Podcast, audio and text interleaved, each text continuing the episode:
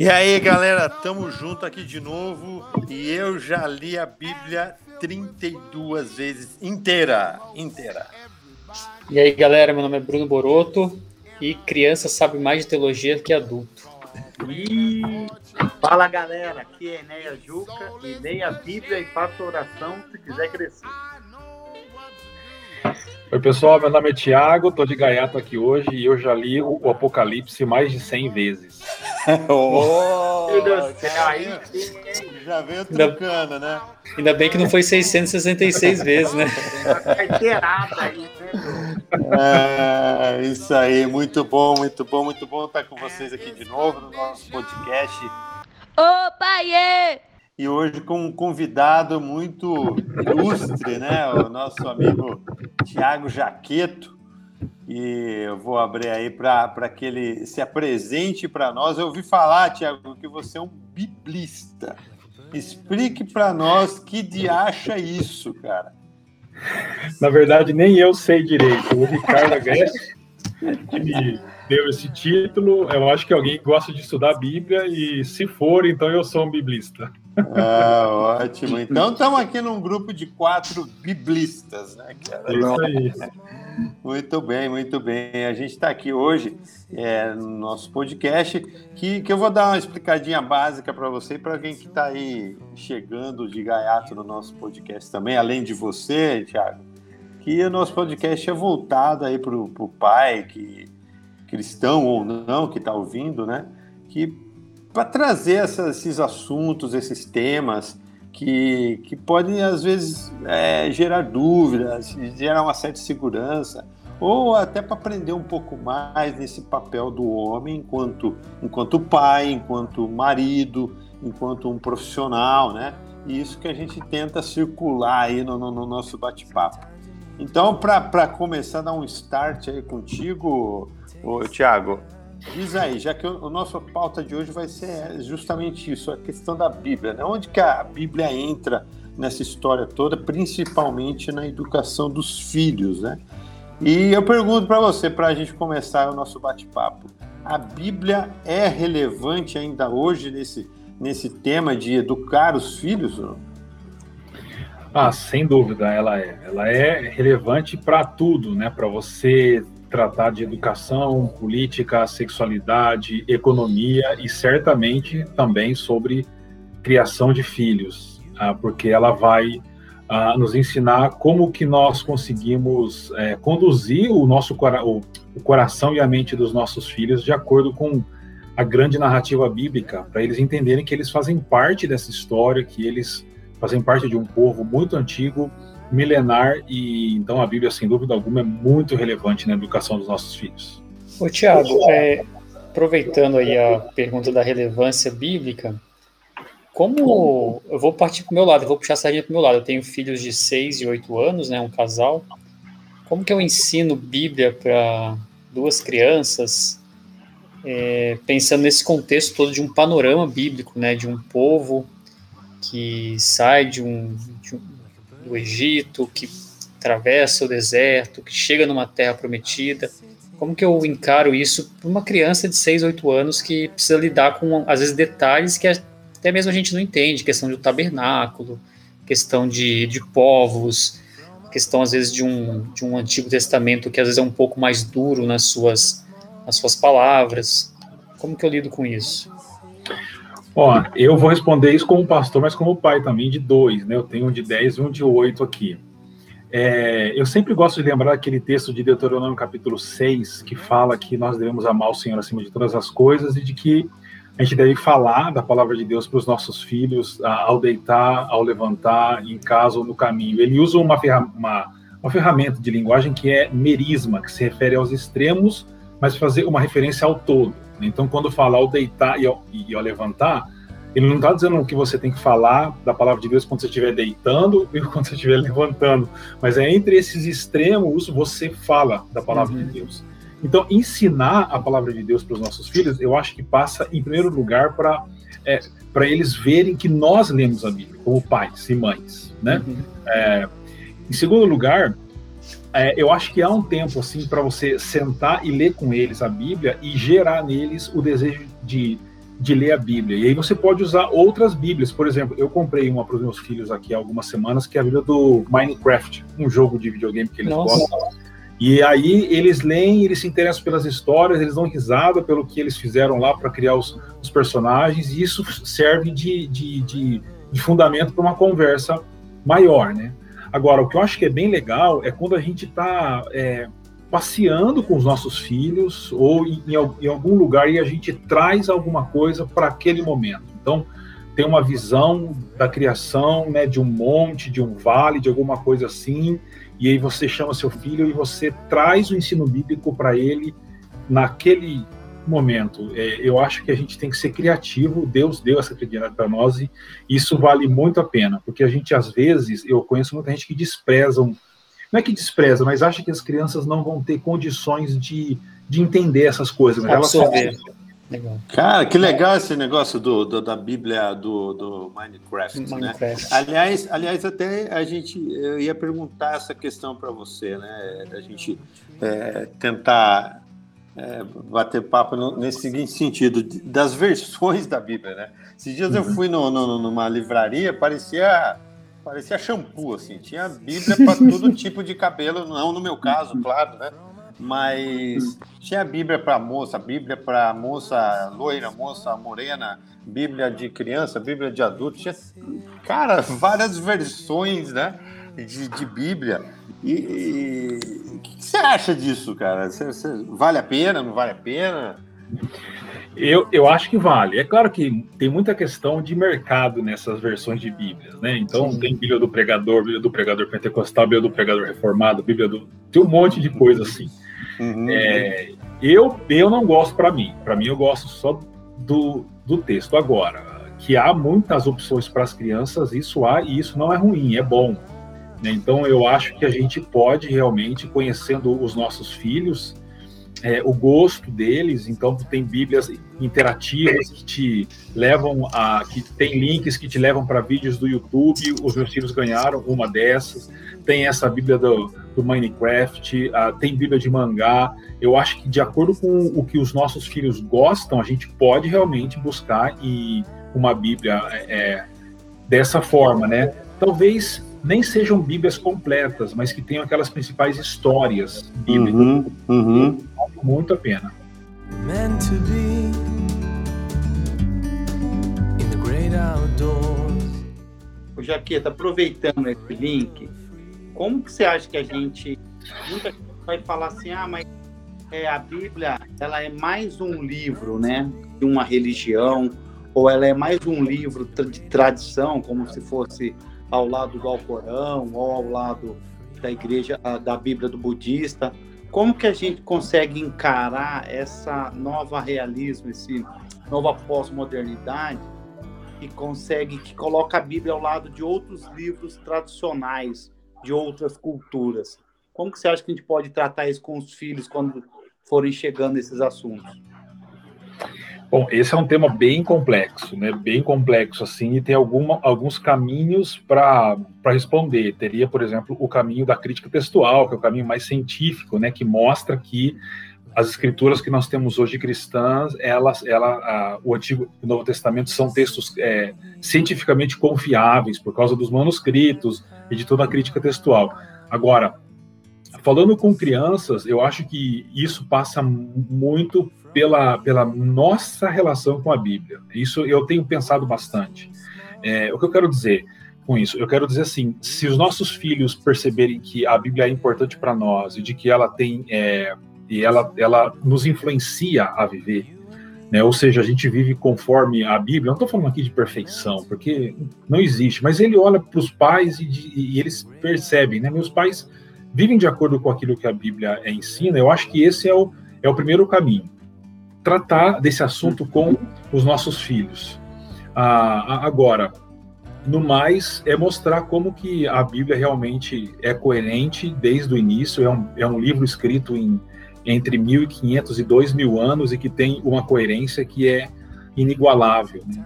Mas eu diria que primeiro, assim, eles precisam ver a nossa coerência e eu acho que isso vai convencê-los da confiabilidade bíblica. Inclusive, Tiago, é uma uma certa preocupação que eu tenho hoje é com relação ao, ao ensino da Bíblia, né? Porque, não sei, é da minha época, época que ia para EBD, né? Pega, meu avô pegava todos os, os netos, assim, aquela criançada toda, levava para a igreja de manhã, aí tinha a EBD, daí a gente saía para casa do vô e passava o domingo lá todo. Uhum. Mas tinha muito a, a, a EBD, né? De ensinar a uhum. Bíblia, e decorar versículo, e decorava é, João 3,16, aquela coisa toda, né? É, você não acha que, de certa forma, isso está se perdendo um pouco hoje? Eu digo mais é, a questão da igreja em si, né? Da igreja ensinando, e, de certa forma, infelizmente, isso está sendo falho dentro dos próprios lares, né, do, do pai sentar e fazer o, o, entre aspas, o culto doméstico, né? Uhum. É, eu, eu concordo com você que o ensino bíblico ele, ele tem ficado uh, em segundo plano em muitas igrejas. É claro que há ainda muitas igrejas que é, valorizam e tentam de alguma forma instruir as crianças é, e as igrejas que fazem isso são igrejas que conseguem ver que as crianças não são a igreja do futuro, elas são a igreja do presente já, e que é necessário investir no ensino das crianças. Porque tem gente, tem, tem igreja que prepara um culto infantil, por exemplo, só para que as crianças deixem os pais participarem do culto. Mas é mais assim, para não estourar pais. Uhum. É, é, um erro isso. É um erro porque o, o o período que a, as crianças passam dentro de uma programação da igreja é muito curto. Então a igreja realmente precisa aproveitar para ensinar as crianças e de novo aquilo que eu já falei, né? A gente tem que sempre entender que esse ensino está marcando o coração das nossas crianças e dos nossos filhos. Agora, é importante isso que você disse, Pablo, porque os pais passam muito mais tempo com os filhos do que a, a igreja, digamos assim, né? É, os pais passam muitas horas. Tem um material que a gente usa na, na chácara, que é Pense, Pense Laranja, e ele fala que a igreja passa cerca de 30, 40 horas por ano com as crianças, os pais passam centenas de horas, né? Então, o, a responsabilidade maior de, de educação e de formação espiritual é dos pais. Os pais precisam ter consciência disso. E ainda mais agora, porque tem pesquisas que já dizem que crianças que nasceram ali na primeira década desse, desse século são crianças que, como elas são super conectadas, são crianças que elas estão crescendo e elas não vão sentir necessidade de buscar uma vida espiritual. Então são pesquisas que já apontam para isso. Eu olho para isso com medo, porque os meus dois filhos estão dentro dessa faixa etária. Né? A pesquisa diz assim, assim, até crianças que nasceram até 2012, mais ou menos, é, que são crianças super conectadas. Então, os, os nossos filhos, se a gente não cuidar é, e não é, colocar isso dentro do coração deles, eles podem fazer parte de uma geração de pessoas que simplesmente elas, elas vivem no mundo fechado e imanente, a gente chama, né, sem o transcendente, que eles entendem que não existe mais nada para se buscar e por isso os pais precisam urgentemente voltar a algumas práticas antigas, como uma dessas é essa que você falou, de culto doméstico. Né? Você pode trocar o nome, pode, pode dar o nome que você quiser, mas do pai e da mãe, quando tem os dois, quando não tem só um, é, sentar com, com os filhos, é, ler a Bíblia com os filhos e orar, isso é fundamental. From up here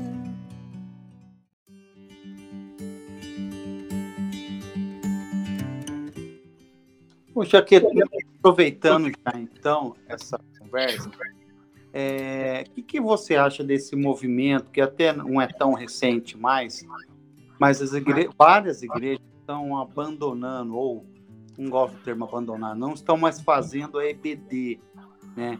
Eu acho que eles tentaram fazer no modelo de tentar fazer na célula, eu não sei qual é a efetividade disso, mas várias, eu sei que eu posso dizer por mim, muito do que eu conheço da Bíblia, ou melhor, muito do tão pouco que eu conheço, né? Eu aprendi em EBD e hoje eu percebo que várias igrejas que participo aqui não tem mais EBD. O que você pensa disso? Aí no Canadá também, Juca? Aqui não tem também, você acredita? A igreja que eu vou lá, Batista, não tem EBD e não sei, faz uns horários meio maluco, acaba que não, não sei, não tem.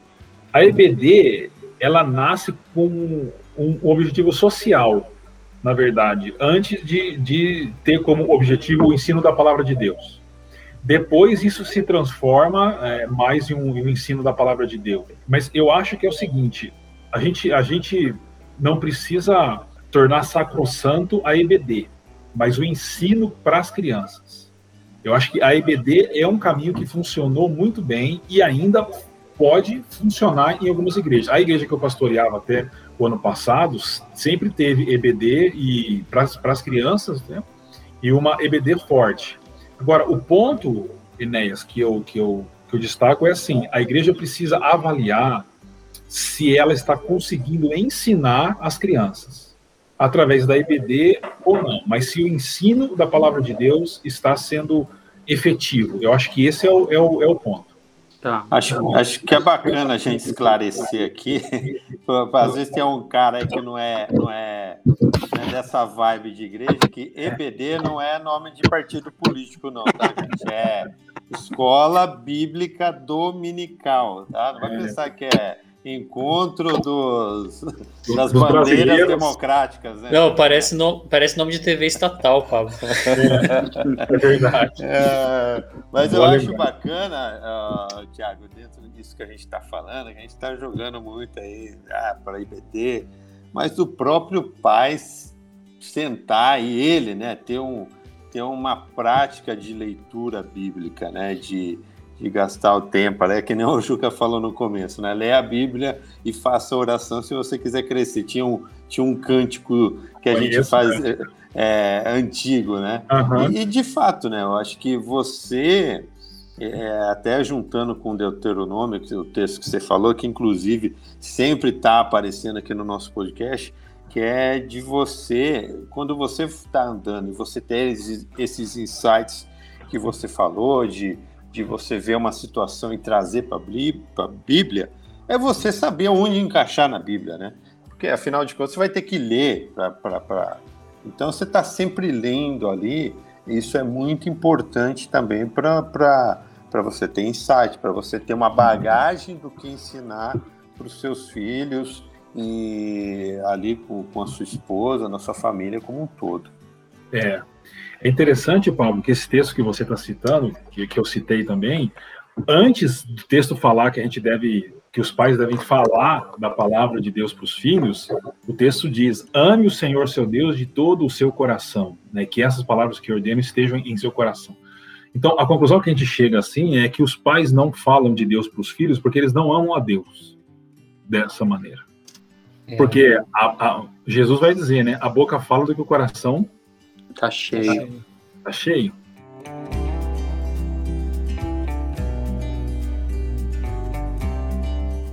Ô, ô Tiagão, deixa eu perguntar uma coisa para você, assim, é, você falou um pouquinho sobre a questão da, dessa geração, né, muito ligada em telas, em redes sociais, é uma percepção minha, eu vou fazer uma breve percepção, queria ver a sua opinião.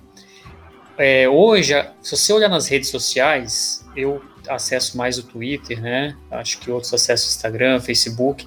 Então você percebe, principalmente na molecada, os mais adolescentes, assim, essa ânsia por discutir teologia, assuntos polêmicos. Então o cara quer saber sobre Apocalipse, ele quer saber sobre livre-arbítrio, ele quer discutir. E fica nessa discussão que às vezes parece que aquele chove não molha. Aí entra gente que é conhecida e fala, gente que não é conhecida fala em cima, e aí um cancela o outro, e outro cancela um é, não, não, não te parece assim que a boa teologia ela está muito distante dos lares? E, e, talvez os pais eles até por estarem inseridos também em um contexto tecnológico eles não estão conseguindo encontrar bons referenciais teológicos na sociedade atual para falar assim olha vamos, vamos nos basear nisso daqui é claro, nós temos a Bíblia, não estou descartando a questão do uso da, das escrituras, mas até de referenciais mesmo teológicos, uhum. porque parece que hoje é só discussão. Todo mundo uhum. quer discutir em cima, usar o termo é, comum, né? Quer lacrar em cima do outro, né? Para cancelar tal, e até em cima de termos teológicos, né? É, isso não está trazendo um, um, parece que um malefício até da, da, discussão teológica, porque é tão agradável discutir teologia, né? Eu imagino que você deve amar isso porque você usa isso como é sua vocação e você usa como profissão, né? É, você conversar sobre teologia, você discutir, você abordar. Só que hoje, quando você vai levantar uma, alguma, alguma questão teológica, já vem uma enxurrada de críticas e etc. Né? Não, sem dúvida, o Bruno, porque tem muito teólogo de, de Facebook, tem muito teólogo é. de Twitter, né? E eles ficam lá e falam de, de teologia, mas a vida deles não tem nada a ver com isso. Por isso que teologia é sempre algo aplicado à vida prática e à vida da igreja local. Então, a gente pensa, por exemplo, em Paulo escrevendo uma das cartas, ele não estava de férias no Caribe, falou assim: vou escrever para os filipenses aqui, porque estou pensando neles ele estava enfrentando um problemaço, ele tinha uma igreja diante dele, é, uma situação concreta, real, e a teologia brota disso, né? E, e a teologia brota disso, é, e por isso que eu acho que é importante as pessoas estarem conectadas a igrejas locais e, e a mentores que eles, eles conseguem ver, de pessoas sim, sim. de carne e osso. Porque na internet fica tudo muito abstrato, fica muito ideia daqui, ideia dali mas tem muita gente que está falando de teologia, mas que não vive aquela teologia, né? Porque hoje está na moda, tem muito curso de teologia, é, a gente vive um, digamos assim, eu não diria um avivamento, mas eu diria assim, um, um aumento de interesse pela teologia reformada. É, então você tem muitos pentecostais que estão querendo entender um pouco mais da teologia é, reformada. Ah, tem alguns exponenciais, como Hernando Dias Lopes, alguns Nicodemos que têm, têm entrada é, nesses com essas pessoas, mas eu concordo com você. A gente precisa é, de uma teologia mais é, mais real, é mais simples, mais real e mais sólida. A gente precisa de mais arroz com feijão e menos escargot, eu, eu diria. É um pouco do que um pouco do que Paulo fala, né? É, quando ele usa aquela expressão de, olha, eu dei leite para vocês porque vocês são crianças espirituais. Me parece que, que há, há muitas crianças espirituais, elas estão brigando, né? Estão num grande parquinho e jogando é. areia um no outro, né? É. Mas você sabe o que eu acho engraçado? Porque, assim, uh, eu acho que é um, é um, negócio muito sem sentido quando por, o cara que é teólogo ou por causa da teologia, a pessoa se ensorbe, ensoberbece. Uhum. Porque a teologia, para mim, é assim: quanto mais você estuda, mais você dobra seus joelhos, mais você reconhece que você é pequeno e que Deus é muito diferente de você. A teologia deve gerar adoração. Esse é o, é o, é o resultado final da teologia, né? É uma doxologia. Então, Paulo vai trabalhando lá em Romanos 1, 2, 3, aquela, aquele texto, quando ele chega lá 9, 10, 11, quando ele termina o 11, uma doxologia, é uma explosão de adoração, porque a teologia leva a. A teologia saudável dobra os joelhos, gera adoração. Se a teologia não está fazendo isso, ela não é saudável.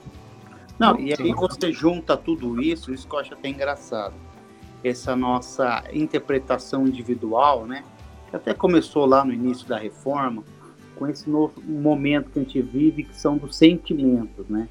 Então você vai explicar algo que você fez um estudo, que você buscou uma tradução, buscou alguém que estudou anos falando daquele assunto e alguém fala assim, não, mas eu não sinto assim, né? Esse texto é. de Paulo não bateu aqui dentro do jeito que você está falando. Eu interpreto dessa forma. E aí a gente acaba até ficando meio sem chão de vez em quando de escutar alguma coisa e você, você não sabe, meu, você não sabe nem de onde você está puxando esse, esse rabo aí, o que, que você está falando. E aí parece que o argumento fica vazio, né? É, você é. falou tudo isso e eu falei, eu acho que não é verdade, não é assim. é, eu então, acho. é um desafio de, direto, né? Até você é. vai explicando para o seu filho, às vezes, às vezes eu até falo até mais baixo para minha filha, porque eu falei, mãe, se alguém me confrontar, não, não, não, não é isso não. Você tem... eu falo até mais baixinho, filha, é assim, é sabe. E é duro uhum. ser pai nesse momento, né? É interessante demais isso, Enes, porque eu acho que a gente vive hoje no, no, no tempo do, do homem terapêutico, digamos assim. Né? A gente já viveu o, o homem é, das cavernas, sei lá, esse monte de homem que inventa por aí. Hoje é o, é o tempo do homem terapêutico, que o cara ele, ele, ele vê a vida e ele define tudo pelo que ele sente. Exato. Só que quando ele vem com o argumento de de sentimento, ele desarma você, porque você não tem mais o que falar. Hum. Acabou. É o que ele sente, é isso. Né? Você não, você não tem mais o que falar. Exato. Agora, a boa teologia não é feita com base em sentimento, é feita com base em a exegese bíblica e texto bíblico. É que a gente sofre algo que começa lá com Foucault, ou até antes, que é, é a desconstrução do texto bíblico. Então, para correntes é, hermenêuticas e de interpretação hoje, o texto bíblico ele pode significar qualquer coisa. Então, ele pode ter tantos sentidos quanto leitores ele tem. Mas não é por aí, porque senão a gente, se um texto significa tudo, ele não significa nada. Né? E aí você não tem como fazer teologia nisso. Mas é uma situação bem difícil mesmo. Não, e eu, eu imagino, para quem gosta disso, da Bíblia e quem estuda, o cara chega e fala para você assim: é, mas os primeiros leitores não enxergaram dessa forma. Acaba o argumento, né? É, é, é, é embora esse seja um argumento importante para você fazer o contrário né? Porque o argumento de uma de uma teologia e uma hermenêutica, que é a ciência da interpretação saudável, é o seguinte: é, o que esse texto significou para os primeiros leitores, você ancora o sentido nisso e faz um trabalho hermenêutico para entender o que ele significa hoje. Hoje. É por isso, por exemplo, que a marca da besta não pode ser um chip, porque não tinha chip no século I. Nem vacina também não tinha vacina no século I. Mas assim, vamos, vamos tentar aí é, trazer aí pro, porque o, Boro falou do, do, do mingauzinho, né? No mingauzinho no, no, na maneira é, brincalhona aqui. Mas e, e para um, um, um, pai hoje, Tiago, vamos ajudar aí a galera que, que está querendo ter esse contato com a Bíblia que ele não tem, né? Ou por desconhecer, ou por medo, até aquele livro enorme que ele tem lá, né? Capa tá preta. Lá, tá lá no Salmo 51, lá. Por onde ele começa? Ele fala assim: ó, eu quero, eu gostei aqui do que esses caras falaram e eu quero, eu quero partir aí para um, uma leitura bíblica, né? Tanto para mim quanto para para eu bater um papo com meu filho. Que, que, uhum. por onde se sugeriria? Apocalipse? Ele pode começar? Não. Não, não. não. Embora não seja difícil, mas eu sugeriria começar lendo os evangelhos. São os quatro ali, né? vai lendo e se delicia vendo como que eles apresentam a pessoa de Jesus. É, é uma leitura assim, senta para ler e deixa o texto falar com você. Certamente essa, esse é o meu conselho. É justamente é onde que conta a história de Jesus, né? É o clímax da, da revelação bíblica, né? É, ali. Depois, é claro, aí pode vir lá para Gênesis e vir lendo tudo, porque a, a, Bíblia ela tem uma revelação progressiva, ela vai, ela vai é, aumentando, ela vai revelando mais coisas. Mas para o primeiro, assim, eu quero ter contato com esse livro, eu quero entender melhor, leia os quatro evangelhos que você vai, sem dúvida alguma, ser abençoado e por isso. Eu acho que talvez também colaborando, né, Pablo, com a sua pergunta, eu, eu, entendo que o livro de Atos ele é uma boa ferramenta, né, porque é uma história, crianças gostam de história, né, e tem aventura, o Paulo lá, ele é aventureiro, né, o cara tá se aventurando pelo mundo, né. É, talvez isso seja, é, Boro, tipo, para você contar para o seu filho, né, é, a gente está trocando ideia, mas no sentido assim, o, cara, o pai, né? O pai. Ah, sim, entendi. Bíblia, né? Ele nunca teve contato, ele sabe que existe, ele lê um, um versículo outro, de mil chegará, sim. de dois mil não passará. É, ele até te criou uns versículos na cabeça dele. Mas assim, tem o primeiro contato com a Bíblia, e depois tem essa fase também, que, que é interessante, de o que, o que ler com o meu filho, né? Eu gosto muito de, de, ler com as minhas filhas de provérbios, né? Porque provérbio é aquele textinho curtinho, de às vezes o ensinamento num, num versículo só é fantástico, né? Sim. É. É. Mas é. é engraçado que eu estava pensando aqui agora, estava pensando numa sugestão de um pai, né? De um texto de pai exemplo da Bíblia. E eu fiquei tentando puxar na memória e cara, não sei, eu posso estar muito enganado, mas para mim a Bíblia a Bíblia está cheia de história de pai que tentou mas se a gente não acreditar em Deus e que Jesus que, que tem um ensinamento, eu não estou lembrando de cabeça nenhum pai que realmente foi um exemplo, uma história que terminou com um final feliz. Talvez o filho pródigo, o filho, né? Mas pro filho que ficou, ele ficou meio chateado. Né? Lembra de cabeça alguma história de um pai que, que falou, pô, esse aí fez certo. José. José, ia falar, cara. Ah, poxa. É que a gente lembra dele muito como filho, né? Mas é verdade. Não, mas aí José, o. o... Ah, José, oh, poxa. O marido de Maria. Aí, aí, é de Maria. aí é tru, trucou de novo, né? Aí é. Mas você tá sabe certo. que você falou um negócio que eu acho interessantíssimo. José é um dos, para mim, né? É uma das figuras bíblicas que foi mais é, escondidas. Porque a gente até, eu até falei isso já em outros podcasts. Ah, o exemplo de José é um absurdo, é maravilhoso, né? A, uhum. gente, a gente esquece de falar que na época de Jesus, o pai era o que dava a profissão, né? E quando uhum. se fala de Jesus antes do ministério, era o marceneiro, aquele que trabalhava, ou seja, ele passava um tempo enorme com o pai. E se uhum. Jesus chega ali com 30 anos, sabendo muito sobre é, o judaísmo, sabendo muito sobre as histórias dos anos passados, foi porque José, entre outros, ensinou, né? Então José é um pai escondido, né? Na minha opinião, na Bíblia. Não sei o que vocês pensam. É, eu acho que a gente, é, inclusive, esse é um, é um daria um outro podcast, né? Que é os pais da Bíblia os pais da Bíblia. É como como enxergar né, essa relação. Você pega, para mim o, o, clássico é Davi, cara. Davi não, é não. o homem segundo o coração de Deus e tem uns filhos tudo maluco, né, cara? Tudo louco. Exato. A história ali é tensa, né, cara? Você olha assim, uhum. como assim, né? O que, que ele fez, cara? Então você tem, você tem esse, você tem Abraão, você tem o, o, enfim, tem um monte de pai ali meio, meio louco, né? E como, e como é, eu acho bonito, por um certo sentido, que a Bíblia não esconde essas coisas, né? Uhum. Vai fazer é, os pais perfeitos, tipo Isso. tipo Marvel, né? Que né, super-homem, que não erra nunca e fim de papo. Mas, por outro lado, eu acho que é bom para ensinar a, a pose, o coração, inclusive, do pai, né? De, ele errou, mas ele está ali diante de Deus, ele está se, se, se for... É, não é se forçando, mas buscando tá a presença de Deus nessa, nessa relação, que é o que a gente, nós quatro aqui pelo menos, acho que tenta fazer também, né? A gente não é uhum. perfeito, mas a gente cria podcast para tentar aprender alguma coisa para ficar perto de Deus. Né? É, mas acho que tem alguns pais que são pais anônimos na, na Bíblia. É, por exemplo, aquele pai que leva o filho endemoniado e clama pelo, pelo filho, e os discípulos não podem curar, e Jesus cura. Ou tem um lá que tem até nome, mas é sem importância, que é Jairo, é o líder de uma sinagoga e vai porque tem alguém doente. Então tem os pais é, anônimos, né?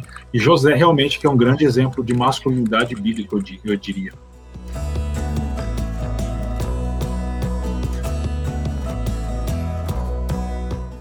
Ô, ô Thiago, vou, vou, mudar um pouco a conversa aqui, porque aproveitar que nós lá, temos. Lá vem. Não, aproveitar, cara, nós temos um, um, teólogo aqui, um cara que entende. Biblista, biblista. Biblista. Biblista é a palavra. é. Ricardo. Oh, não, peraí, peraí. Ô, ô Thiago, você, você torce ah. para algum time ou não? Eu torço, cara. Mas, mas nem vai falar, né? É, melhor não falar. eu, eu, eu posso falar. Na verdade. O biblista que tá melhor. É, melhor ficar com os biblistas. Não, porque olha só, a pergunta é importante. eu falei no começo que criança sabe mais de teologia do que adulto. Porque a criança ela não tem medo de perguntar as hum. perguntas que são importantes a serem feitas. Eu, eu marco nas minhas anotações do celular as perguntas que meus filhos fazem. Eu vou fazer duas para você, Thiago, porque você tem que me responder. Lá vem. Olha só, a primeira aqui. É, essa foi o Pedro. Pedro é meu filho mais velho. Se Jesus sabe de todas as coisas, ele não sabia que a mãe dele o estava procurando no templo? Por que, que ele não avisou a mãe que ele estava lá? Pergunta importante, hein? Nunca pensei nisso. Não, calma que tem outra aqui, ó.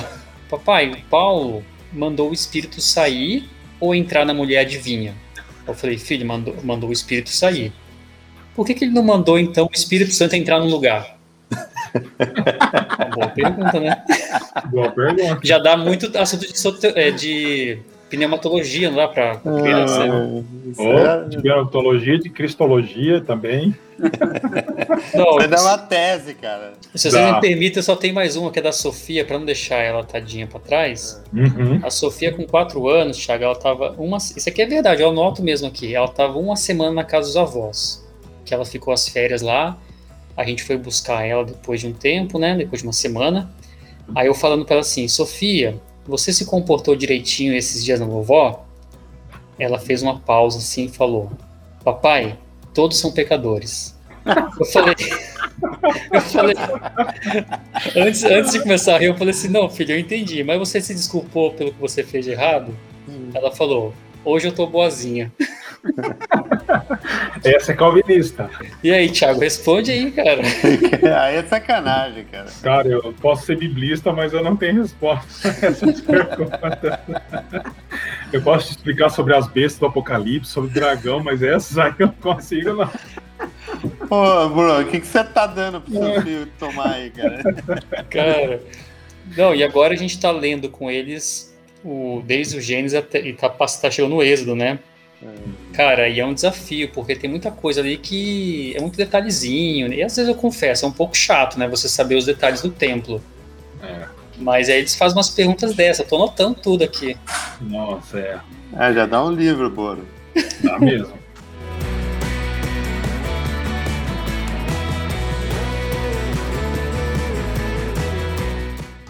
é. Tiagão, a gente entra agora no, no aqui do nosso podcast, e os finalmente, apesar do papo estar tá muito bom, que é um momento de conselhos, né? A gente busca dar uns conselhos baseado no que a gente conversou. É, uhum. para a galera que está ouvindo aí, para o pai, né? O, e, e, qual o conselho que você daria para o povo que está ouvindo a gente? Aí? Olha, conselho, eu que eles não devem, é, em primeiro lugar, buscar é, o sucesso dos filhos ah, como profissionais. Isso é importante, mas tem, tem seu lugar. Que a grande preocupação dos pais seja com que os filhos cresçam amando a Deus acima de todas as coisas. Eu, eu acho que esse é um conselho. E isso se dá através do exemplo que, que nós podemos ah, dar como pais, principalmente. E, e eu gosto muito dessa ideia do podcast de vocês, porque eu acho que uma das grandes crises que a gente enfrenta como humanidade é uma crise de omissão masculina. Porque aquele texto lá, no, lá em Gênesis 3, quando Eva está conversando com a serpente, ah, e aí ela leva é, a fruta né, para Adão, a, a, a sensação que dá nos textos em português, em inglês também, é que Adão estava lá longe, carpinando o terreno e não estava sabendo de nada, né? Mas no texto hebraico, não. No texto hebraico deixa claro que Adão estava do lado de Eva. Então, quando ele deveria tomar uma atitude, ele não tomou. E nós, homens, pais, esposos, sofremos do mesmo problema. Nós temos que lutar contra é, esse, essa, esse, essa, esse desejo pela omissão. Ah, deixa o casamento do jeito que está, deixa meu filho do jeito que está. Não, nós precisamos lutar contra isso. E lutar é assumir o nosso papel como, como líder espiritual das nossas casas, buscando isso, que os nossos filhos sejam é, homens e mulheres tementes a Deus. Legal, perfeito. Boro, você quer dar sua dica e seu conselho? É. Boro, ô, ô, Thiago, o Boro, o Boro fala assim, ó, esse é o momento de conselho, né? Ele fala, eu quero dar uma dica, eu quero dar um conselho, quero dar um, um recado para minha avó. Uma, vender, vender meu Monza. Vai lá, amor, tá contigo aí, cara. Não, mas é uma dica, um conselho rapidinho, só para quebrar aí a, o padrão. Não, a, a, o meu conselho é, é, pais, deixem seus filhos perguntarem. É, acho que talvez a gente não tenha isso no relato bíblico, das crianças, é, de perguntas que as crianças possivelmente tenham feito a Jesus. Mas eu imagino sim as crianças perguntando coisas para ele, assim. E porque isso é muito natural da criança. E aí, aí daí dessas perguntas nascem boas discussões e uma boa reflexão teológica. E a dica é um livro que eu uso pros, aí eu tô falando para as crianças menores, né? Acho que talvez para o Juca faça sentido, né, que tem uma filha pequena tem um, um livro da CPAD, é, Livro de Histórias Bíblicas de Jesus. Todas as histórias sussurram seu nome. Ele conta cada história, desde o Antigo Testamento até o Novo Testamento, e em cada final ele fala, ele, por exemplo, a história de José, é, do sacrifício de Abraão, né, do seu filho Isaac, ele fala, olha, é, naquele momento Deus deu um cordeirinho, e no futuro Deus também vai enviar aquele que vai morrer. Então ele sempre aponta para Jesus. É um livro, é um, é um livro bem interessante para criança, porque ele vai apontando em todas as histórias para Jesus.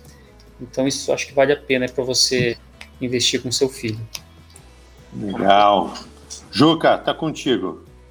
Cara, o meu conselho é, é, é engraçado. Eu, eu, vou dar o conselho, mas eu também tenho dificuldade de fazer. Mas eu vou, vou falar. é, é, tente. Primeira coisa, leia a Bíblia, né? Mas não só leia a Bíblia, leia a Bíblia na frente dos seus filhos.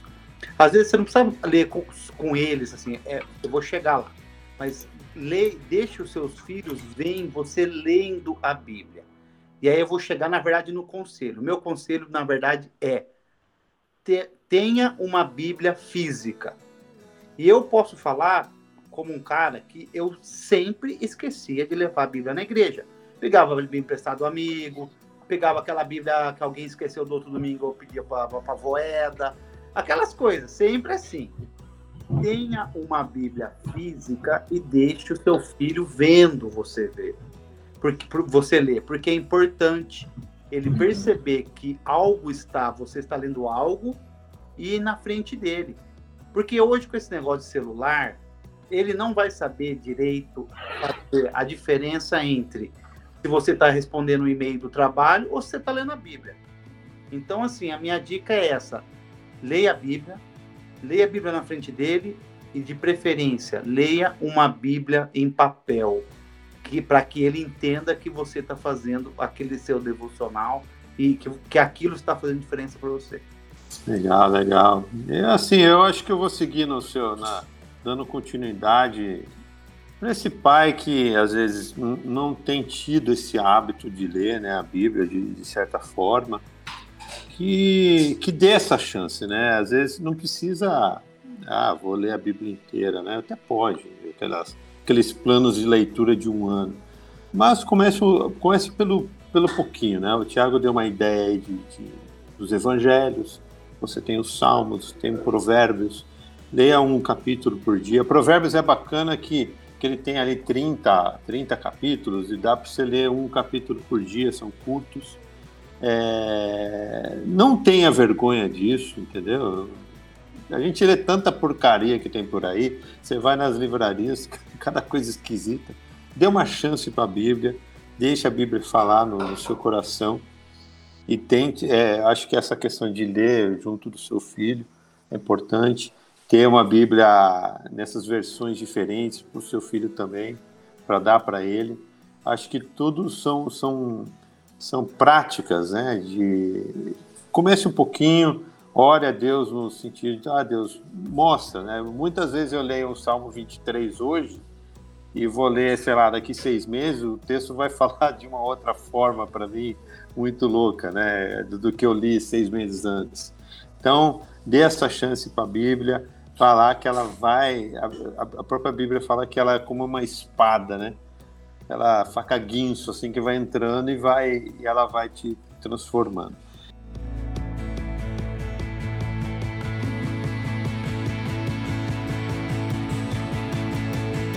Eu queria agradecer demais a presença do, do Tiago aqui com a gente, tá? É, foi um bate-papo aqui muito bom. Foi jóia, hein? Enriquecedor pra caramba. É, a gente está muito grato de, de, ter tido você aqui com a gente, Thiago. Eu que agradeço. Foi uma alegria conhecê-los melhor e participar com vocês. É, em breve a gente fará outro convite, né? É, Vamos isso que falar eu falar. apocalipse para crianças, né, cara? Oh, por que não, né? Por é, que não? É, verdade. Os Valeu, Cavaleiros Thiago. do Apocalipse tacando flecha para todo lado, assim. A criançada vai pirar, cara. É isso, é isso aí, então, gente. Muito obrigado. Bom dia, boa noite, bom, sei lá o que, feriado, bom domingo aí para você que tá ouvindo a gente, cara.